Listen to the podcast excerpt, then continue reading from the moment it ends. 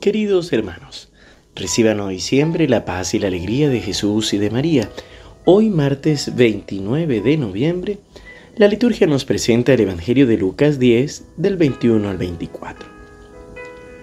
Al regresar los 72 discípulos de su misión, Jesús se estremeció de gozo, movido por el Espíritu Santo, y dijo, Te alabo, Padre, Señor del cielo y de la tierra, por haber ocultado estas cosas a los sabios y a los prudentes, y haberlas revelado a los pequeños.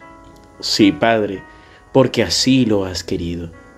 Todo me ha sido dado por mi Padre, y nadie sabe quién es el Hijo sino el Padre, como nadie sabe quién es el Padre sino el Hijo, y aquel a quien el Hijo se lo quiera revelar.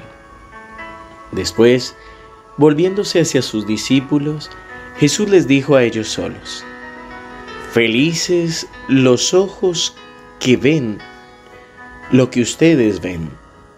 Les aseguro que muchos profetas y reyes quisieron ver lo que ustedes ven y no lo vieron, oír lo que ustedes oyen y no lo oyeron. Palabra del Señor. Gloria a ti, Señor Jesús.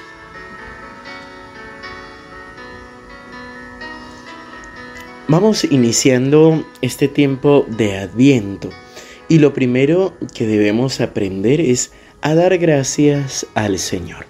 Muchas veces con la vorágine con la que venimos durante nuestra vida y sobre todo cerrando los, los, temas de trabajo, de estudio y todos los ciclos que en general se van cerrando en la sociedad, es posible que nos olvidemos un poco de lo que el Señor nos ha concedido y de lo que nos sigue concediendo cada día y cada momento.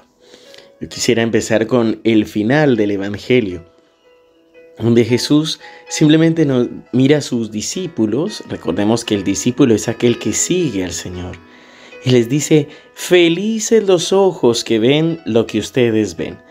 Es decir, les está diciendo a ellos mismos que son felices, que son privilegiados, escuchaba al padre Gastón el domingo en la homilía de la misa, como el poder sentirnos privilegiados es el darnos cuenta que el Señor nos ha elegido y nos ha llamado para estar con Él y que el tiempo que estamos viviendo es el tiempo propicio, es el tiempo que Dios nos concede para poder vivir su gracia. Por eso Jesús habla de ver y de oír y nos dice felices porque muchos profetas y reyes lo quisieron ver y no lo vieron.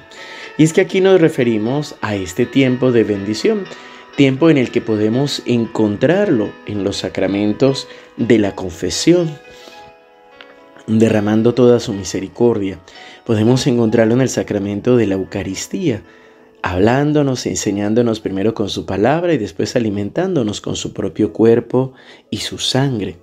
También lo descubrimos en el sacramento de la unción de los enfermos, cuando el sacerdote, él mismo Jesús, en nombre del sacerdote, viene para bendecirnos, para ungirnos, viene para decirnos, aquí estoy con vos. Por eso en la mitad del Evangelio Jesús nos recuerda que Nadie conoce al Padre sino el Hijo y nadie conoce al Hijo sino el Padre. Pero tú y yo hemos sido bautizados y entramos en esta comunión de amor de la Santísima Trinidad. Por eso podemos conocerlo. Y esta es la invitación que nos está haciendo Jesús. Nosotros, con el bautismo, por el sacramento del bautismo, entramos en comunión con la Santísima Trinidad. Y por eso también, y aquí es donde te invito a poder ser agradecido, a poder darnos cuenta de la gracia que estamos viviendo en este momento, más allá de las dificultades, para poder llenarnos de gozo, como hizo Jesús al inicio de este Evangelio, dejarnos mover por el Espíritu Santo para poder decir, te alabo Padre, Señor del cielo y de la tierra, porque has ocultado estas cosas a los sabios y prudentes y las has revelado a los pequeños. Y te invito para que en este tiempo tú te ubiques también en los pequeños.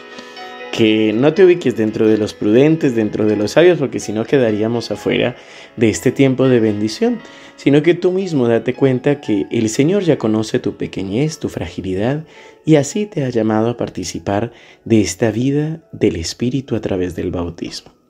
Por eso te invito a que oremos y sobre todo pidamos el don de la alabanza. Ven Espíritu Santo, ven Espíritu de Dios, ven Espíritu Santo, queremos llenarnos de ti, de tu presencia.